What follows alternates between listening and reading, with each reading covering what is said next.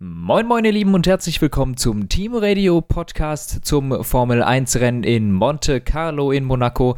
Der Klassiker schlechthin. Er hat uns dieses Jahr wenig Überholmanöver geboten, aber ich glaube eigentlich ein Rennen, wo es auch richtig viel zu besprechen gibt. Und das nicht nur am Renntag, sondern vor allem auch am Qualifying-Tag und vielleicht in der Nacht dazwischen. Und wie immer an meiner Seite ist der Dave. Hallo! Ich glaube tatsächlich, dass wir dieses Jahr ein paar Überholmanöver hatten, aber dass die Regie sie uns einfach vorenthalten hat. Are you sure? Äh, ja. Ich glaube, es gab nur das eine Mazepin-Schumacher-Manöver. Ja, und dann gab es doch eins, als es, äh, zumindest ein Zweikampf, als äh, jemand aus der Box rausgefahren ist.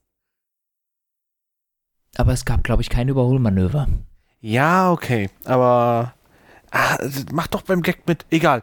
Äh, wir reden heute über hm. Monaco. Wunderschöne Rennstrecke, rein optisch gesehen, rein fahrerisch vertrete ich schon seit Jahren die Meinung, die gehört eigentlich nicht mehr in den Kalender, aber ja. ist halt ein bisschen ein anderes Thema. Ich glaube, das müssen wir nicht nochmal aufrollen. Äh, insbesondere wenn die Autos fünf Meter lang sind und zwei Meter breit mittlerweile. Aber hey, ähm, umso wichtiger ist es hier auf Pole zu fahren. Und ich konnte das Quali größtenteils nicht mitverfolgen, weil ich eigentlich bei einem 24-Stunden-Rennen war. Da gab es technische Probleme, insofern konnte ich doch ein paar Ausschnitte sehen und unter anderem habe ich auch mal Q3 gesehen und habe dann laut aufgelacht, als ich eine Szene gesehen habe, weil ich mir dachte, das muss der Charles Leclerc doch ein bisschen lernen, wie man das subtiler hinbekommt. Da muss er sich mal ein paar Tipps abholen von Nico Rosberg. Vielleicht nicht von Michael Schumacher, weil bei dem ist es dann nicht resultiert in äh, darin, dass er die Pole Position behalten durfte. Ähm, aber er hat das Auto an die Wand gesetzt. Nur. Ja. Hältst du es für Absicht? Nein, natürlich. Ja, ich auch nicht. Okay. Hat, ich, äh, ich, dachte gerade kurz, das sei so ein bisschen durch. Nein, also das macht das keiner absichtlich ich so. Scherzhaft okay. habe ich das so gesagt, aber wenn er es absichtlich hätte machen wollen, dann hätte er irgendwo ja. den Frontflügel angeknackst. Ja, Bruder, es gibt Leute, die glauben, der hat das absichtlich gemacht, ne? Die waren dann Lost. natürlich alle still, nachdem, nachdem er nicht gestartet ist. Ähm, aber es gibt Leute, die haben das natürlich geglaubt, ne? Also absoluter Schwachsinn, viel zu teuer, äh, um, um sowas aus, äh, mit Absicht zu machen, denn der Schaden ist natürlich riesig, wahnsinnig viel Arbeit und dies, das Risiko ist riesengroß, dass das Getriebe kaputt gegangen ist oder was anderes. Ähm, auf jeden Fall, äh, ja, wahnsinnig bescheuert. Also, ich würde mal sagen, für einen Quali-Trim, der Ferrari war das schnellste Auto auf der Strecke, hat sich schon in den Trainings abgezeichnet. Leclerc war richtig gut unterwegs. Die zweite Runde war nicht ganz so perfekt. Es hat sich aber gezeigt, der Ferrari war besonders im äh, zweiten und dritten Sektor stark, weshalb äh, man die Frage sich stellen muss, ob Verstappen überhaupt die Pole hätte holen können denn äh, Verstappen war schon im ersten Run, äh, im ersten Sektor besonders schnell und da schon eine Zehntel schneller. Und als abgebrochen wurde, war Verstappen gerade Eingang Tunnel und 1,5 Zehntel vorne. Ich halte es für möglich, dass das nicht gehalten hätte bis zum Ende. Wir wissen es aber nicht.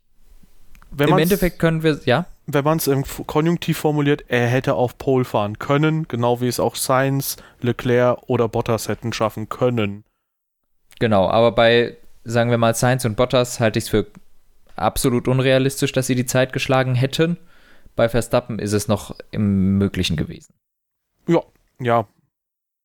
Ähm, nichtsdestotrotz ein Riesenfehler. Ähm, haben wir immer mal wieder darüber geredet, diese kleinen Fehlerchen bei Leclerc, die dann zu großen Fehlern werden und wirklich fette Auswirkungen haben.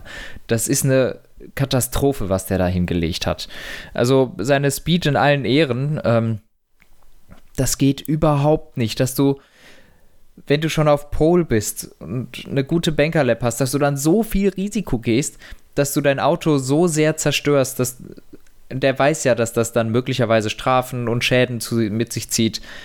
Ähm, das ist eine riesen Chance, die er da verfehlt hat und äh, meines Erachtens äh, bis jetzt möglicherweise der größte Fehler seiner Karriere.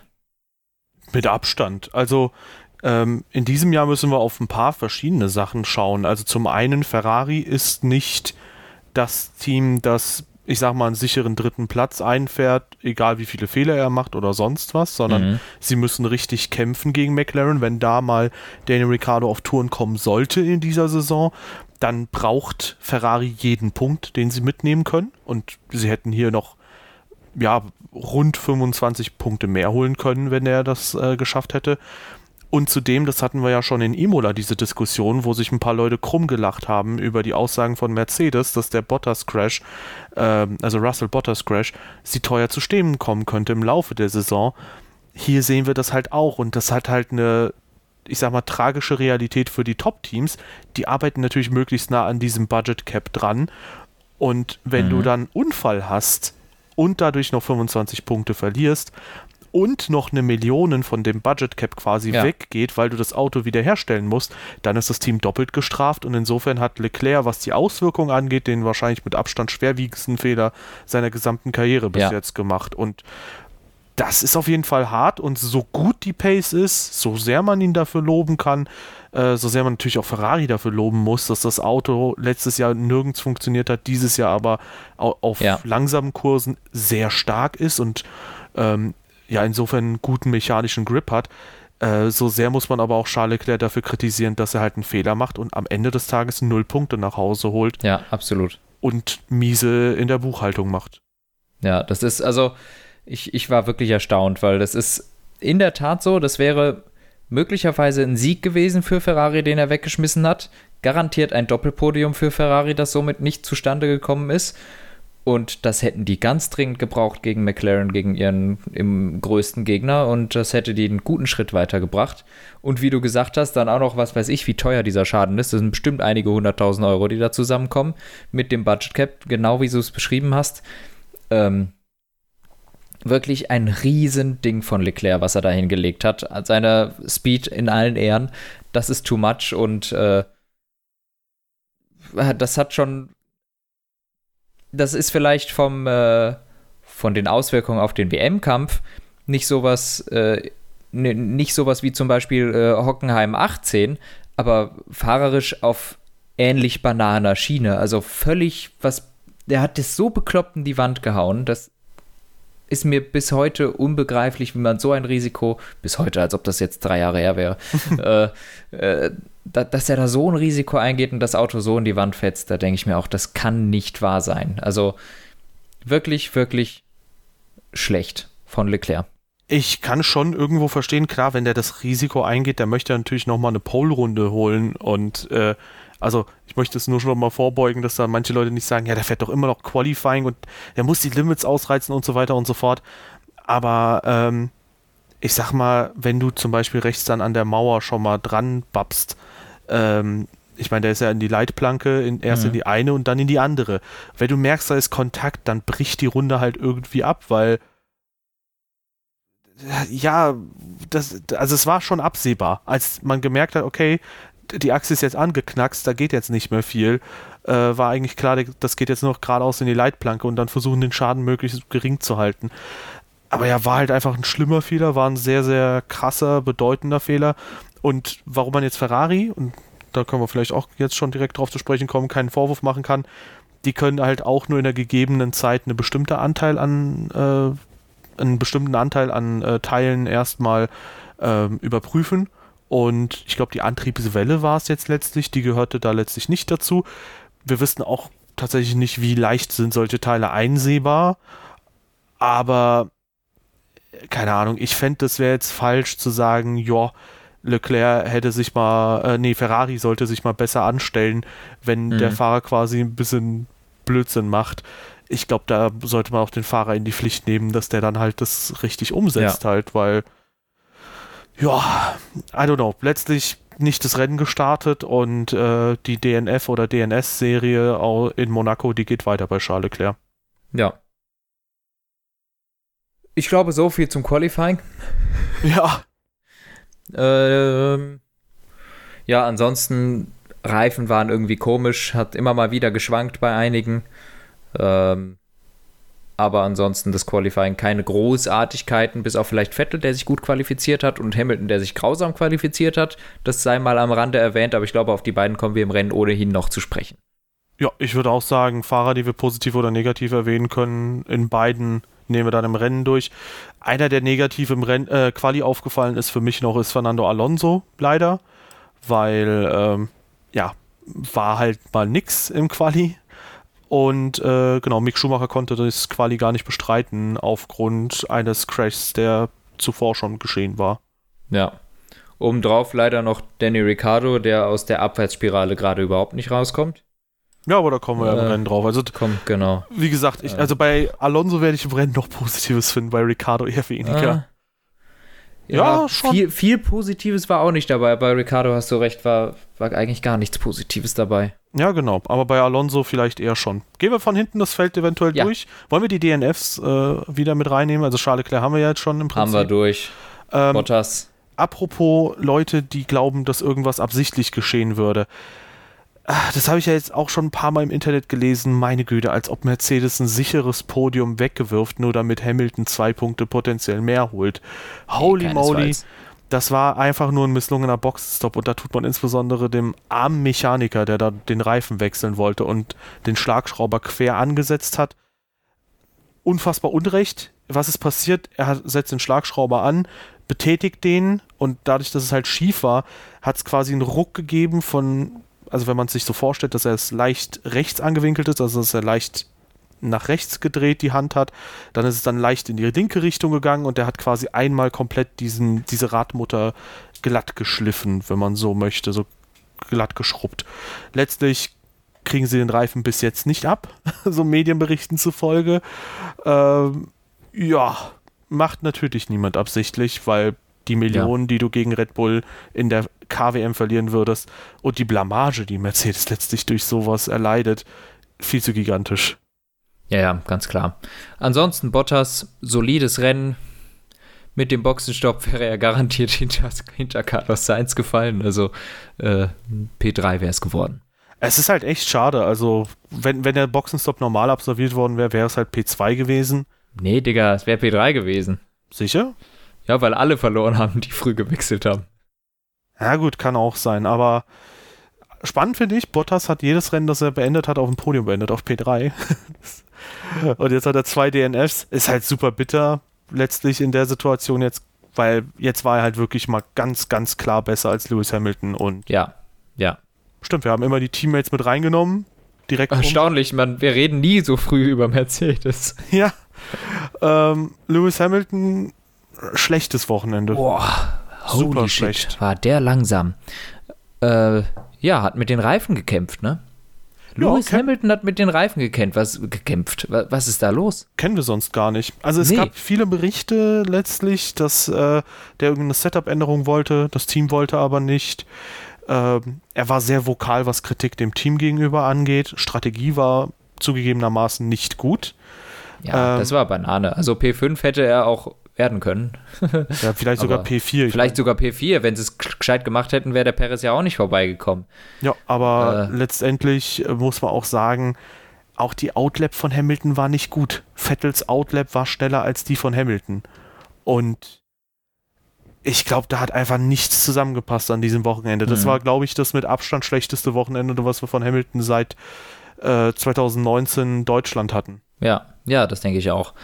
Also das stimmt, da hat einiges nicht zusammengepasst. Die, die, die Outlap war nicht gut. Noch dazu die, die Strategie, das hat einfach nicht funktioniert. Es haben alle die gewonnen, die länger draußen geblieben sind. Das sind äh, Gasly, gut, der hat Position gehalten. Vettel dadurch zwei Leute überholt, meine ich. Perez. Richtig? Ja. Ja, Perez vier Leute oder drei Leute überholt, dadurch, dass er lange draußen geblieben ist. Das hat wunderbar funktioniert. Lance Stroll, der größte Gewinner aus dem Ganzen. Also ähm, kommen wir auf die alle noch zu sprechen. Aber es hat ewig gedauert, die frischen Reifen auf Temperatur zu kriegen und derjenige, der als letztes an die Box gekommen ist, hat eigentlich am meisten gewonnen. Ja, weil da sind die Reifen schon lange auf Temp und der Ja. kann die dann einfach durchschaukeln. Ja, und dass ausgerechnet Mercedes das nicht durchblickt hat, hat mich sehr überrascht. Ähm, und dass sie es nicht durchblickt haben, haben sie ja eigentlich damit gezeigt, dass sie Bottas eine Runde nach Hamilton an die Box geholt haben. Ähm, meines Erachtens hätte das schon das Zeichen sein müssen, dass sie sehen, der kommt nicht gut klar oder dass, dass sie sich so darauf fixiert haben, gar nicht getestet haben, ist Hamilton überhaupt schnell jetzt auf den neuen Reifen und Bottas reingeholt haben, der ja garantiert genauso lahm erstmal gewesen wäre. Ähm, ich weiß nicht, also das Mercedes-Team hat sich überhaupt nicht mit Ruhm bekleckert und Lewis Hamilton auch nicht. Es war ein extrem schwaches Wochenende und da hat er jetzt deshalb auch verdient äh, die WM-Führung abgeben müssen plötzlich. Ja, ich glaube, bei Bottas ist das Problem, dass der die Reifen immer ein bisschen stärker nutzt als ein Lewis Hamilton oder so. Mhm. Deswegen kann ich mir vorstellen, dass äh, eventuell seine Reifen so ein bisschen sich dem Ende geneigt haben. Äh, aber ja, letztendlich, wie du sagst, schlechtes Wochenende von Mercedes und auch von Lewis Hamilton ähm, und sowohl Fahrermeisterschaft verloren, Hamilton, glaube ich, vier Punkte jetzt hinter Verstappen, Jo. als auch KWM, äh, obwohl Perez kein einziges Ein Podium Punkt. bis jetzt so geholt hat. Äh, genau, ein Punkt hinter Mhm. ähm, Red Bull, also pff, schwach. Geht, geht eng zu da. Ist, Ja. Ist ja schön. Ja. Ja, next one. Äh, Mick Schumacher. Ja, Ja, ja, hat das Auto weggeschmissen. Im Training. War nicht großartig schneller als Mazepin. ja, da kam halt nur nicht so viel zustande das Wochenende. Also das Ja. war, so würde ich sagen, das erste schwache Wochenende von Mick Schumacher, wo er Ja. halt wirklich, ja, nicht wirklich besser aussah als der Teamkollege, hat ihn zwar auf der Strecke überholt. Ich weiß nicht genau, was dann passiert ist, dass Mazepin wieder vorbeigekommen ist, aber letztlich, ja, hinter dem Teamkollegen gelandet, wenn auch nur knapp. Haas aber insbesondere richtig schlecht, Sehr langsam, ja. dreimal überrundet, holy. Beide. Ja, gibt's wenig Gutes zu. Ich glaube, Mick Schumacher hatte technische Probleme, weshalb äh, Mazepin irgendwann vorbei ist. Und dann haben die die aber wieder gefixt. Ja, ich glaube, der hat irgendwas am Lenkrad groß umgestellt und dann ging es wieder, aber ja, don't know. Whatever, es ist auch egal. 17., 18., drei Runden zurück, da war gar nichts mehr drin. Ja. Ähm, Mazepin hingegen, ja, völlig unauffällig, hat nichts Großartiges gemacht, keine Wandberührungen, also in Ordnung. Und auch äh, blaue Flaggen anscheinend ganz okay beachtet, wenn ja. man da nichts gehört hat, ne? Ja. Tsunoda. Ja, äh, also immer noch nicht da, wo man ihn gern haben möchte und Ja. äh, nach Bahrain schon so ein bisschen. Ich weiß, dass ich da noch ein bisschen alarmiert habe und gesagt habe, Leute, wartet noch mit dem Hype. So vor der Saison zwar selbst so ein bisschen gehypt, aber wartet noch ab. Das ist jetzt nicht so, Mhm. dass Tsunoda da absolut gottgleich gefahren ist, sondern der Alpha Tauri war halt unglaublich gut. Ja. Ja, Ja. ka- kann ich nicht viel zu sagen. Ich habe ihn eigentlich das ganze Rennen nicht gesehen. Ja, war halt wieder mal nix. Im Vergleich zu Gasly vor allem, Gasly dann mit einem sehr ordentlichen Wochenende acht Punkte nach Hause geholt, P6. Ist gut. Ja. Und Hamilton hinter sich gehalten. Genau. Ja, ich- ob das jetzt eine große Kunst ist in Monaco. Aber dann halten wir sie mal zugute. Ja, äh, Äh, Latifi und Russell, die beiden Williams. Eigentlich beide auf einem Niveau, wie immer im Rennen und wie immer im Qualifying Russell eine andere Liga gewesen. ja, schließe ich mich an. Können wir eigentlich Ja. so abhaken. Ja. Alpine. Ja, Alonso. Qualifying, schon wieder. Mensch. ja das stimmt noch nicht so vieles. Ne? Et will nicht im Quali. Der kriegt die Reifen nicht auf Temperatur, habe Ja. ich gehört. Es, genau, richtig. Äh, es, es ist natürlich schön, wenn man im Rennen genauso schnell ist wie, wie der Teamkollege, aber wenn du immer fünf Plätze hinter ihm startest, holst du das auch nicht mehr ein. Ich würde sogar ganz im Gegenteil behaupten, dass er zu einem gewissen Teil schneller als der Teamkollege ist. Also gut, Spanien war strategietechnisch von Alpine aus komplett Banane. Aber wenn man zum Beispiel mal Portimao sich anguckt, viel weiter hinten gestartet als Ocon, am Ende direkt hinter Ja, dem ja, Teamkollegen im besser, Ziel. Äh, auch hier würde ich vermuten, dass er besser war, weil er ist eine halbe Sekunde hinter Ricardo, der ihn wahrscheinlich aufgehalten haben dürfte und insgesamt ist er 4,3 Sekunden hinter Ocon. Und er ist auf 17 gestartet. Gut, Ocon ist ja auch irgendwo, ich glaube, P10 Was? gestartet letztlich. So knapp? Echt jetzt? Ja, am Ende war Alonso 4,3 Sekunden hinter Ocon. Oha. Und Okay, das ist stark, das wusste ich, Ich- gar nicht. Ich dachte, der seit 20 Sekunden hinten dran. Nö. Und am Ende habe also ich habe jetzt auch auf mein YouTube Recap dann einen Kommentar äh, äh, bekommen, wo jemand geschrieben hat, ja, der Alonso wurde ja auch wieder von Ocon gehopst, wo ich sagen muss, wenn du halt 4,3 Sekunden hinter dem Teamkollegen ins Ziel kommst mit einer deutlich schlechteren Startposition in Monaco, dann ist es für mich nicht hops nehmen, sondern dann ist das schon, hast gut abgeliefert und äh, zumindest im Renntrim warst du sehr gut unterwegs. Mhm. Ja, Ja. okay, das wusste ich nicht. Dann Rentrim Ocon war relativ unauffällig, wie eigentlich leider schon fast immer Positionen am Start verloren. Ähm, und dann nicht mehr groß aufgefallen. Ich glaube, in der Box an Giovinazzi vorbeigekommen. Das war's dann auch.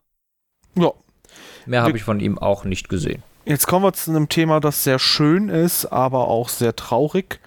Punkt 1, ich mag eigentlich Gulflackierungen nicht so gerne, weil das für mich zumindest auch in iRacing oder so immer impliziert, dass du gegen irgendeinen Dulli fährst. weil, weil das so meistens die Leute sind, die so sagen, oh ja, zu Racing gehört richtig Kontakt dazu und dann irgendwie diven und dich rauskegeln. Die McLaren-Lackierung fand ich richtig schön. Ja, okay. Ja, mir hat sie auch sehr gut gefallen. Ja, also wie gesagt, sonst mag ich keine Gulf-Lackierung, aber diesmal sehr, sehr, sehr schön. Ähm, und Sehe ich genauso. Ich, mir, mir ich finde die Gulf-Lackierung eigentlich auch nie so geil, aber mir hat dieser McLaren eigentlich sogar besser gefallen als der normale. Ah, schön. Also da, da sind wir einer Meinung, was Design mhm. angeht. Das ist super. Ähm, ich glaube, wir sind auch einer Meinung, was die Fahrer angeht. Ähm, Ricardo war besser. Ricardo war eindeutig besser. Ähm, also bis jetzt einfach Bruder, bodenlose fuck eine bodenlose Enttäuschung Ricardo bis jetzt. Also das ist also Norris hat mit dem ja sowas von den Boden gewischt. Das äh, oh. Ja letztendlich also ich glaube das, das kann Ricardo auch überhaupt nicht fassen. Also ich kann es mir auch überhaupt nicht erklären. Der wurde überrundet vom Teamkollegen. Holy shit. Ja und wenn man sich das mal betrachtet gar nicht mal so knapp. Letztlich ist Norris 20 Sekunden hinter Verstappen ins Ziel gekommen Ocon ist 40 Sekunden hinter Verstappen ins Ziel gekommen, glaube ich. Das heißt, insgesamt hat er eine Runde plus 20 Sekunden auf den Deckel bekommen. Äh, ergo ist er 100 Sekunden langsamer gewesen als Norris. Das ist über eine Sekunde pro Runde. Ja, das ist wahnsinnig viel. Nee, Moment, 80 Sekunden ist es. Es müssten, ja doch, nee, es müssten 100 Sekunden sein. Ich, ich habe dir jetzt blind vertraut, weil ich garantiert nicht nachrechne. Ja, eine Minute äh. 20 plus 20 Sekunden, das passt ungefähr, ja, ja. Also, das ist echt enttäuschend. 1,2 Sekunden Rückstand. Ähm, also, so sehr man den neuen Fahrern irgendwie Zeit geben muss, aber Danny Ricciardo, oh, ich glaube, das ist mit der größte Abstand aktuell, den so ein Fahrer, der zu einem neuen Team gewechselt ist, hat zum Teamkollegen. Und das, obwohl wir sogar Verstappen gegen Perez haben. Also Verstappen ja. als wahrscheinlich höchste Messlatte von denen, wo ein neuer Teamkollege jetzt dazugekommen ja. ist. Und bei Verstappen Perez, die haben 20 Sekunden Abstand und da musst du berechnen, Perez ist auf Platz 8 oder so. Ja, ja, ich sehe es jetzt über die Saison. Also das einzige Mal, wo so. Ricardo wirklich Land gesehen hat gegen Norris oder vielleicht ein bisschen besser war, war halt wirklich Spanien.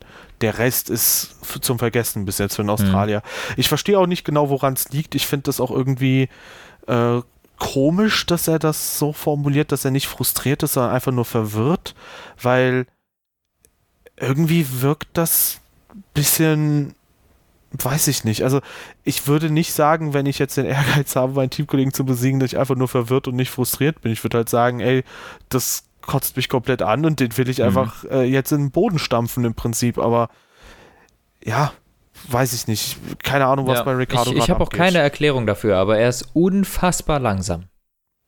Also ich, ich weiß nicht, also auch im Renault kam er ja nach relativ kurzer Zeit irgendwie klar gegen Hülkenberg oder so. Also so lange war er nicht so weit hinter Hülken, äh, Hülkenberg.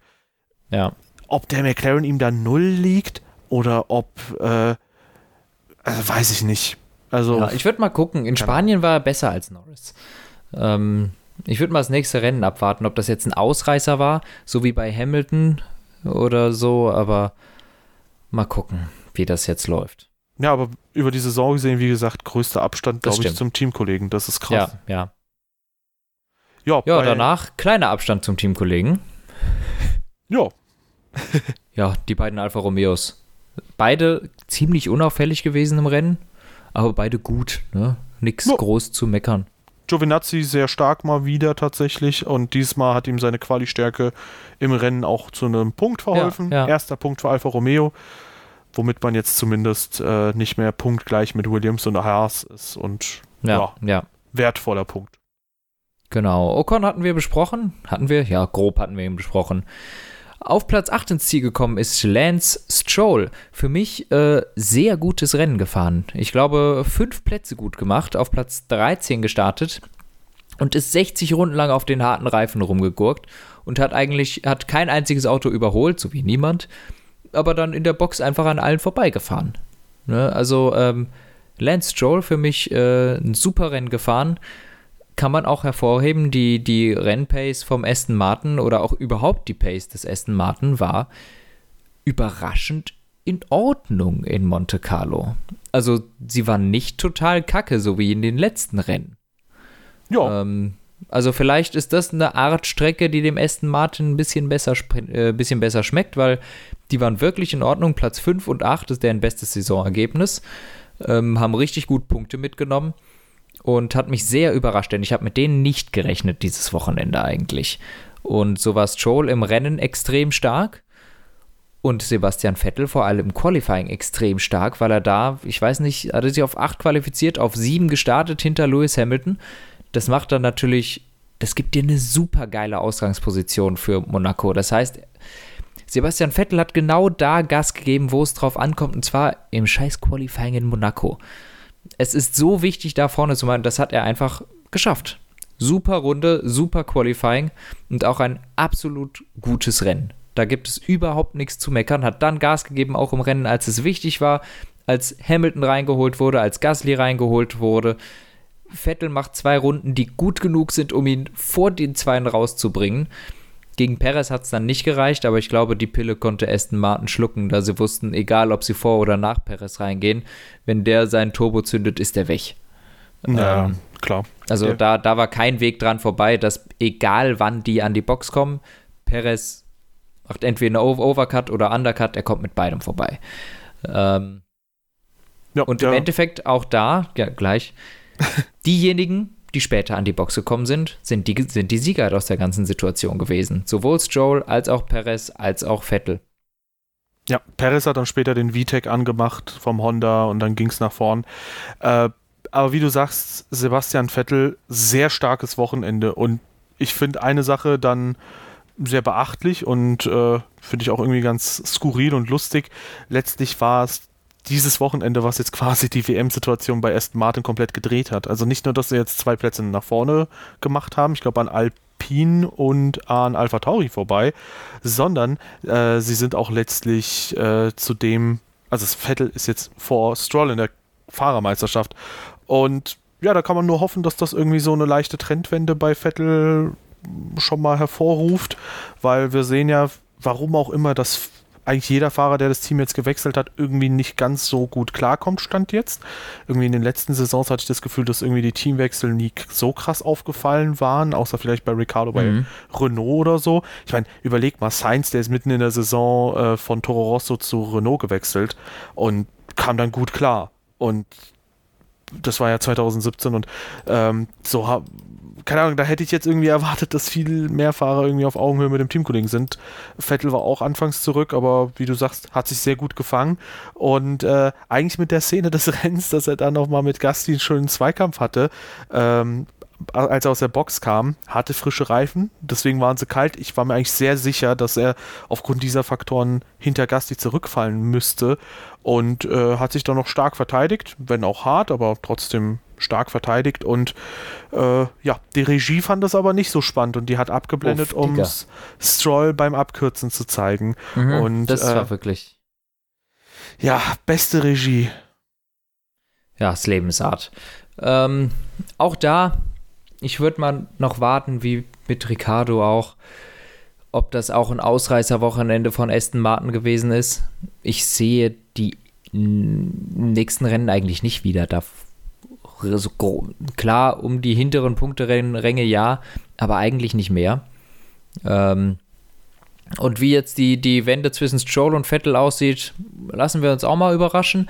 Aber ich glaube leider, dass das von Aston Martin eher ein Einzelgänger gewesen ist, dass die jetzt so gut bei der Pace waren. Ich glaube nicht, dass sich das hält.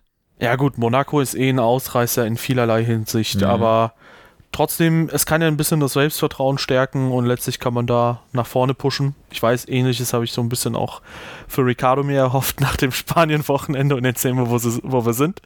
Aber äh, schauen wir einfach mal. Wir können aber vielleicht zu einem Fahrer kommen, der, ich, würde sagen, im Quali ein bisschen Pech hatte, weil er dann im letzten Sektor vor allem Verkehr hatte. Sergio Perez.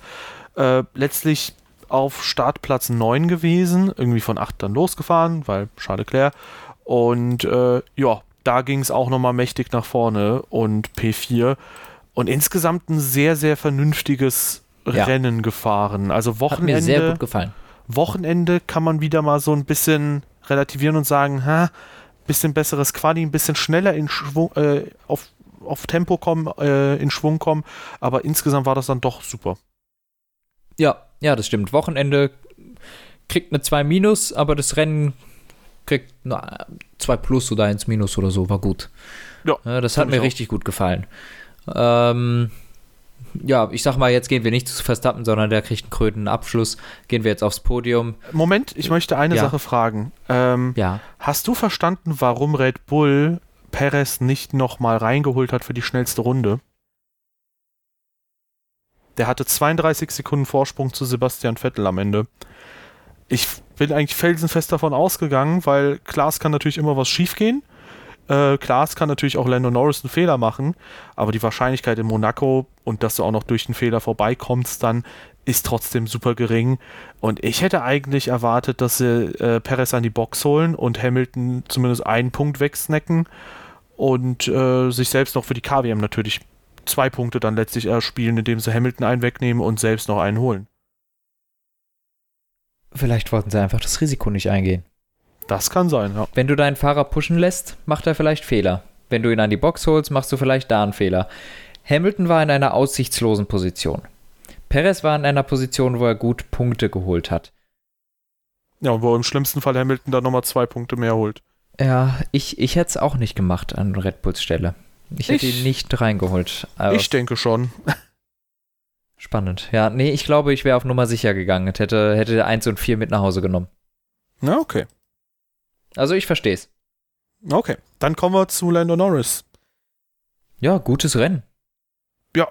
Ziemlich unspektakulär auch, war immer mal wieder flott, konnte aber im Großen und Ganzen die Pace von Sainz und Verstappen und so nicht mitgehen. Ähm, hat seinen Teamkollegen in Grund und Boden gefahren, wie wir es gesagt haben. War gut. Ja, liegt vermutlich aber auch an der Konzeption des Autos. fand ich auch lustig, dass er so ein bisschen revealed hat, dass er vor dem Wochenende auch äh, Science geschrieben hat, hey, du könntest hier sogar ernsthafte Siegchancen haben. Ähm, weil er schon in Spanien gesehen hat, dass der Ferrari ganz gut im letzten Sektor war und das so ein bisschen immer so ein leichter Vorbote ist. Mhm. Und äh, letzten Endes, ja, war das auf jeden Fall eine starke Performance wieder mal von Norris und aktuell auch wenn wir in den letzten zwei Jahren immer so ein bisschen, auch letztes Jahr, da ist er stark gestartet, später nicht so stark weitergefahren. Ich habe das Gefühl, dass er irgendwie in den letzten Jahren nicht so ganz diese Performance richtig ja, bestätigen konnte, mhm. Äh, dass er immer wieder Ausreißer nach oben hatte, aber das irgendwie ein bisschen immer durchschnittlich war. Ähm, wenn er das aber weiterhin so hält, dann ist klar, der hat sein Game, wie man so schön sagt, abgesteppt. Und äh, ich kann mir das nice. vorstellen, dass vielleicht auch durch die äh, neue Rivalität, also in Anführungszeichen Rivalität durch den neuen Teamkollegen Daniel Ricciardo vielleicht halt so ist, dass man sich denkt, hey, jetzt hast du irgendwie vielleicht einen Teamkollegen, der nochmal stärker sein könnte. Ich mhm. meine, alle sind davon ausgegangen, oder so ziemlich alle sind davon ausgegangen, dass Ricciardo eine härtere Nuss zum Knacken sein wird als ein Carlos Sainz. Und äh, ja, letzten Endes äh, sieht er gut aus. Ja, er sieht äh, sehr gut aus. Und das auch auf der Strecke. Ähm, nee, ich finde, ich, ich glaube vor allem. Entschuldigung. Eigentlich hätte das best, es hätte besser bei Science gepasst, aber jetzt sind wir gerade bei Norris, aber egal. Ähm, ich kenne Leute, die auf Norris stehen tatsächlich. Was das Aussehen angeht. Aber egal. Hä, Science ist doch der mit den krassen Haaren und Giovinazzi, Digga. Ja, gut, äh, ich, ich judge mal nicht, aber das. Ähm, Nee, äh, Norris und Sainz, glaube ich, haben wir auch einfach unterschätzt. Die machen sich beide so gut mit ihren neuen Teamkollegen. Ähm, die schlagen sich extrem gut. Sainz eigentlich der Einzige, der überhaupt keine Probleme hat, so richtig äh, ins neue Team zu kommen. Und ehrlich gesagt, der mit der härtesten Nuss als Teamkollegen. Nach also, Perez. Sorry. Ja. Nach ich, möchte, ich möchte eine Sache anmerken. Scheiße, äh, warum vergesse ich immer Red Bull? Das kleine, habe ich gar nicht so im Kopf. Kle kleine Anmerkung, Fun Fact. Ähm, Carlos Sainz ist der erste Fahrer von denen, die das Team gewechselt haben zu diesem Jahr, der ein Podium geholt hat. Vor Perez musst du dir mal musst du dir auf der Zunge zergehen lassen, ne? Ja. Ähm, das ist crazy einfach. Ja, also Perez setzt Leclerc auch richtig unter Druck. Nee, Sainz setzt Leclerc auch richtig unter Druck. macht richtig gute Rennen. Das war jetzt auch einfach top, ne? Keinen Fehler. Verstappen teilweise unter Druck setzen können. Äh, Im Endeffekt dann doch neun Sekunden äh, Abstand, aber es war alles sehr gut und ich glaube einfach Norris und Sainz, das war eine viel stärkere Fahrerpaarung bei äh, McLaren, als wir es auf dem Schirm gehabt haben alle, weil die sich halt gegenseitig so ein bisschen ein Fragezeichen waren, ne? Und jetzt haben sie beide andere Teamkollegen und sie machen beide eine sehr gute Figur. Ja, das Ding ist, ähm, bei, also ich finde ja immer so Fahrervergleiche dann interessant, weil irgendwo finde ich hat es trotzdem immer eine gewisse Aussagekraft. Letztlich ist ja ein Carlos Sainz, äh, sagen wir mal, gegen Hülkenberg jetzt nicht unbedingt so unglaublich stark gewesen. Äh, das Lustige ist, dass kurze Zeit später halt Ricardo gegen Hülkenberg super stark war, aber anscheinend hat Carlos Sainz dann bei McLaren einfach eine super starke Entwicklung äh. durchgemacht. Es, also gerade bei den Renault-Teams fällt es mir auf. Also Sainz sah mittelmäßig aus gegen Hülkenberg. Habe ich doch gesagt. Ja, aber im ersten Jahr sah Ricardo auch sehr mittelmäßig gegen Hülkenberg aus. Geht so, der hat ihn halt trotzdem besiegt. Ja, aber nicht groß. Das war erst im zweiten Jahr so. Bei Ocon haben wir genau das Gleiche. Der war auch schwach im ersten Jahr in Renault. Also, also ich finde, das ist schwer zu sagen, dieses erste Jahr so wirklich zu judgen. Ähm, ich finde, das ist schwierig, weil wir sehen ja das genau gerade. Das Sainz sah zwar gegen Hülkenberg nicht gut aus, aber Ricardo sieht gegen Norris auch gerade nicht gut aus und wir wissen, das ist nicht das wahre Bild, was wir hier sehen. Ähm, und deshalb glaube ich auch, dass da ein paar mehr Faktoren schon noch reinspielen und dass ich Sainz auch die letzten zwei Jahre immer noch als stärker als Norris eingeschätzt habe. Ähm, wie es jetzt ist, kann man es einfach nicht mehr sagen, weil sie jetzt verschiedene Teams fahren, logischerweise. Ja, klar. Ähm, aber ja, die aber zwei sind, glaube ich, auf einem sehr, sehr hohen Niveau. Ja, aber ich glaube tatsächlich, dass ein Carlos Sainz halt trotzdem nochmal stärker geworden ist. Das deutlich. Zweifellos, ja. Ähm, wie gesagt, das war ja so meine Herleitung dafür, dass er halt 2018 vielleicht nicht ganz so crazy gut aussah, aber dann letztlich 2019 und 20 auch. Und ja, Anton auch auf der Strecke. Ähm, und, und äh, letzten Endes, ja, schauen wir einfach mal. Also das Ding ist, ähm, ich habe ja auch so ein paar Bold Predictions gemacht im Vorhinein, wo jetzt natürlich vereinzelt Leute kommen und sagen, na, hä, was sagst du jetzt hierzu? Hä? Hä? Hä? Warum sagst du denn nichts zu äh, irgendwas war da, irgendeine Team Prediction, wo ich äh, wo ich irgendwie nichts zu gesagt habe. Ich glaube, Alpine war das letztlich. Wie gesagt, ich sehe Alonso nicht deutlich schwächer. Ah nee, Alpha Tauri. Warum sagst du nichts zu Alpha Tauri, ne? gut, war für mich halt nicht erwähnenswert, aber letztlich äh, warten wir einfach bei allem mal ab, weil ich habe das Gefühl, sind auch ich, sehr viele Rennen. Genau, im Laufe der Saison kann sich da echt noch viel verschieben und ich finde, das ist so, gerade jetzt, wo man vielleicht so auch mal ein paar Predictions gemacht hat und vielleicht so ein bisschen emotional investiert ist in das Ganze, weil man irgendwie natürlich auch sagen möchte, hey, äh, ich lag nicht irgendwie unendlich weit daneben mit meinen Prognosen. Ich meine, klar, wie die Teams performen, weiß man nicht, aber Fahrer meint man ja mal ganz okay einschätzen zu können. Ähm, das streckt sich halt unglaublich lange jetzt aktuell, weil ich möchte schon jetzt mal das Rennen 17, 18, 19 sehen, um zu wissen, okay, wie wird sich das jetzt in Zukunft weiterentwickeln? Weil, wie du schon sagst, ich kann mir beim besten Willen nicht vorstellen, dass ein Daniel Ricciardo im äh, letzten Rennen oder so dann immer noch eine Sekunde hinter Norris hinterherhängt. Mhm. Weil, und jetzt kommen wir zu dem Punkt, im Red Bull war der halt fast gleich auf mit Verstappen. Und ja. ich kann mir auch beim besten Willen nicht vorstellen, dass Ricardo deutlich schlechter geworden ist, dass äh, Norris eine Sekunde schneller zu sein scheint als Verstappen oder sonst was. Also, I don't know. Aber apropos Verstappen. Anton, übernehmen Sie. Der hat gewonnen. Ja. Damit, ihr Lieben, äh, nee, einfach bärenstark gefahren wieder.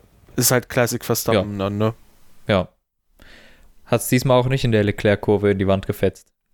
ja. Und äh, tatsächlich, äh, wo man immer wieder auch mal über vielleicht Nervenstärke von Hamilton gesprochen hat und so weiter und so fort und Konstanz, an der Stelle die Anmerkung, äh, Max Verstappen hat jedes Rennen bis jetzt auf 1 oder 2 beendet. Ja. ja. Nachdem wir letztes Mal darüber gesprochen haben, dass Hamilton so guten Saisoneinstieg wie noch nie zuvor hatte, hat jetzt Verstappen einen so guten Saisoneinstieg wie noch nie zuvor und ja, führt. Punkt. Ja. Hat Verstappen einen so guten Saisoneinstieg wie Hamilton die noch nie hatte? Nee, es kann nicht sein. Disregard. Ist, ist egal, Nach- hat der nach- bestimmt schon. Nach fünf Rennen vielleicht. Wer weiß. Ja, ja. Hamilton hat, äh, vergiss es, war, war Quatsch. Sogar, Fun Fact, äh, Verstappens Saisonstart nach fünf Rennen dürfte sogar besser aussehen als der von Nico Rosberg, den wir letztes Mal angeführt haben. Dafür, hat Hamilton, dafür haben die beiden Hamilton und Rosberg ja zusammengesorgt, indem sie in Spanien rausgecrashed sind. Äh, Rosberg hatte nach fünf Rennen 100 Punkte und jetzt hat Verstappen nach Stimmt. fünf Rennen 105 Punkte. ja, siehst du, läuft doch. ja. Ansonsten äh, vielleicht noch so zwei, drei Mentions äh, zu der Fahrerwertung. Norris auf drei. Mhm. Natürlich Schon wieder. Natürlich Bad Luck für Bottas, aber ist so. Ähm, ja, Perez, ich sag mal, ein bisschen Konstanz. Ärgerlich, dass Imola äh, er das versemmelt hat, weil ansonsten wäre er jetzt auf drei, aber hey. Ja.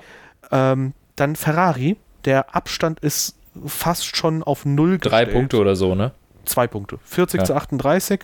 Ähm, ja, und das eben durch einen gigantischen Fehler von Charles Leclerc, der halt eben eine starke Auswirkung äh, hat. Und äh, ja, Sebastian Vettel, ein Punkt vor Lance Stroll. Und damit äh, haben wir, das ist so das ist so schön. Wir haben einen Punkt zwischen Red Bull und Mercedes, zwei Punkte zwischen McLaren vor Ferrari und ein Punkt jeweils zwischen Aston, Alpha und Alpine in dieser Reihenfolge, 19, 18, 17 Nice. und Alfa Romeo ein Punkt vor Williams und Haas. Also das ist schon eine geile Ausgangssituation in der WM. Okay. Dann, welches Team hat die besten Chancen in Aserbaidschan? Fällt dir eigentlich auf, dass immer du das fragst? Naja, damit du in Bedrängnis kommst und ich dann sagen kann, nee, das ist aber so und dann liege ich trotzdem falsch. Ja, das ist immer so geil, weißt du, so, ja, in Portimao, da sieht eigentlich der Red Bull besser aus auf dem Blatt. ähm, weißt du, was mir jetzt ein bisschen schwerfällt, äh, ist dieser Faktor mit dem Motor. Ähm, weil das war ja in den letzten Jahren immer so ein bisschen auch ein entscheidender Vorteil und ich glaube, in Baku ist es durchaus auch so, dass ein Motor einen starken Vorteil darstellen kann. Aber wenn man jetzt zum Beispiel guckt, ein Aston Martin, also eine Sache, die ich halt nicht verstanden habe in Monaco, ähm, Aston Martin, die ja ein ähnliches Konzept fahren wie Mercedes, blüht förmlich auf und Mercedes sackt gefühlt komplett ab. Ja. Das habe ich alles nicht gereilt. Und ähm, ich bin mal gespannt, wie es da jetzt läuft. Also ich würde persönlich tippen, dass Mercedes vielleicht einen kleinen Vorteil hat. Würde ich auch tippen. Aber. Aber da, dann heißt es, dass mal. nicht stimmt. Wenn wir das sagen, dann ist es meistens nicht so. Ja, da können die Leute doch happy sein, ja. Dann gewinnt doch Red Bull und ähm, wie ich so oft gehört habe, ähm, auch wenn das Rennen kein ansehnliches war, das Ergebnis ist ein Traumergebnis. Für Monaco jetzt. Ja, und auch, auch bei, bei, bei den anderen Teams. Ja, ich, ich rechne Alpine eigentlich wieder relativ gute Chancen ein, weil die haben jetzt doch irgendwie relativ gute Power im Motor gefunden. Topspeed stimmt. Aber auch jetzt bei dem Dreikampf wieder mit Aston Martin, Alpha Tauri, glaube ich, sieht auf so einer Strecke wieder ganz gut aus. Ich glaube jetzt zum Beispiel da in dem Kampf, wo es so eng ist, sehe ich die schlechtesten Chancen schon wieder bei, bei äh, Aston Martin. Und somit, weil ich das jetzt gesagt habe, Wird Aston Martin richtig wegballern, Digi. mhm. Bin mal gespannt, wie es bei McLaren Ferrari ist. Ich könnte mir vorstellen, McLaren ist vor Ferrari dann mal Ja, wieder. das denke ich auch. Das denke ich auch. Eine Sache, ähm, über die ich auch mal nachgedacht habe jetzt die Tage, ist, man hat ja immer wieder auch das Thema gehabt bezüglich Fahrbarkeit der Motoren. Mhm. Und ich weiß noch, dass zum Beispiel so ein bisschen gehypt wurde, dass jetzt Ricardo erstmals auch mal mit einem Mercedes-Motor fährt. Die Frage, die ich mir jetzt stelle, ist, ist es vielleicht auch eine Umstellung, jetzt einen Mercedes-Motor fahren zu müssen? Und ist das vielleicht so, dass der, ich sag mal, Boris muss doch auch einen Mercedes-Motor fahren. ja, aber der muss keine Umstellung machen. Na gut. I don't know. Letztlich müssen wir mal gucken. Andererseits, Vettel hat zum Beispiel noch keinen Spinalla gemacht, großartig, also noch nicht so viel. Ähm, ich habe zumindest Ja, von nichts mitbekommen. Aber hey, ähm, keine Ahnung, vielleicht ist es ja tatsächlich so, dass ein Mapping oder so nicht so angenehm zu fahren ist. Vielleicht ist der Renault dann ganz anders, aber irgendwie angenehmer. Mhm. Ja, Wobei, kann sein. Wobei, dann, Aber wer weiß. Dann, dann passt das ja auch mit Alonsos schwacher Performance nicht, wenn der Renault-Motor nach so nachgiebig ist und irgendwie super lieb ist und keine Ahnung was. Ach, es ergibt aktuell noch alles keinen Sinn. In, in meinem Kopf ist. Äh, wir, wir müssen noch ein paar Rennen warten. Das macht wirklich alles keinen Sinn, ja. Viele Fragezeichen. So, hoffen wir auf ein spannendes Wochenende dann äh, beim nächsten Mal und äh, ja, schauen wir mal. Jo. Ansonsten, vielen Dank fürs Einschalten, ihr Lieben. Lasst uns gerne ein Follow da auf äh, der Podcast-Plattform eurer Wahl. Ich habe gehört, insbesondere auf iTunes wird man jetzt besser gelistet, wenn man Follows hat. Dementsprechend lasst ihr gerne ein Follow da. Gerne auch eine Bewertung da lassen auf der Pod Plattform eurer Wahl, wo ihr Podcasts konsumiert. Und ansonsten gerne beim nächsten Mal wieder einschalten zum Team Radio Podcast. Wie immer auch natürlich Community Discord und Social Media in der Beschreibung verlinkt. Und ansonsten überlasse ich dir das letzte Wort und sage Tschüss. San Francisco, Freunde. Ach ja, stimmt. Sayonara Carbonara, Leute.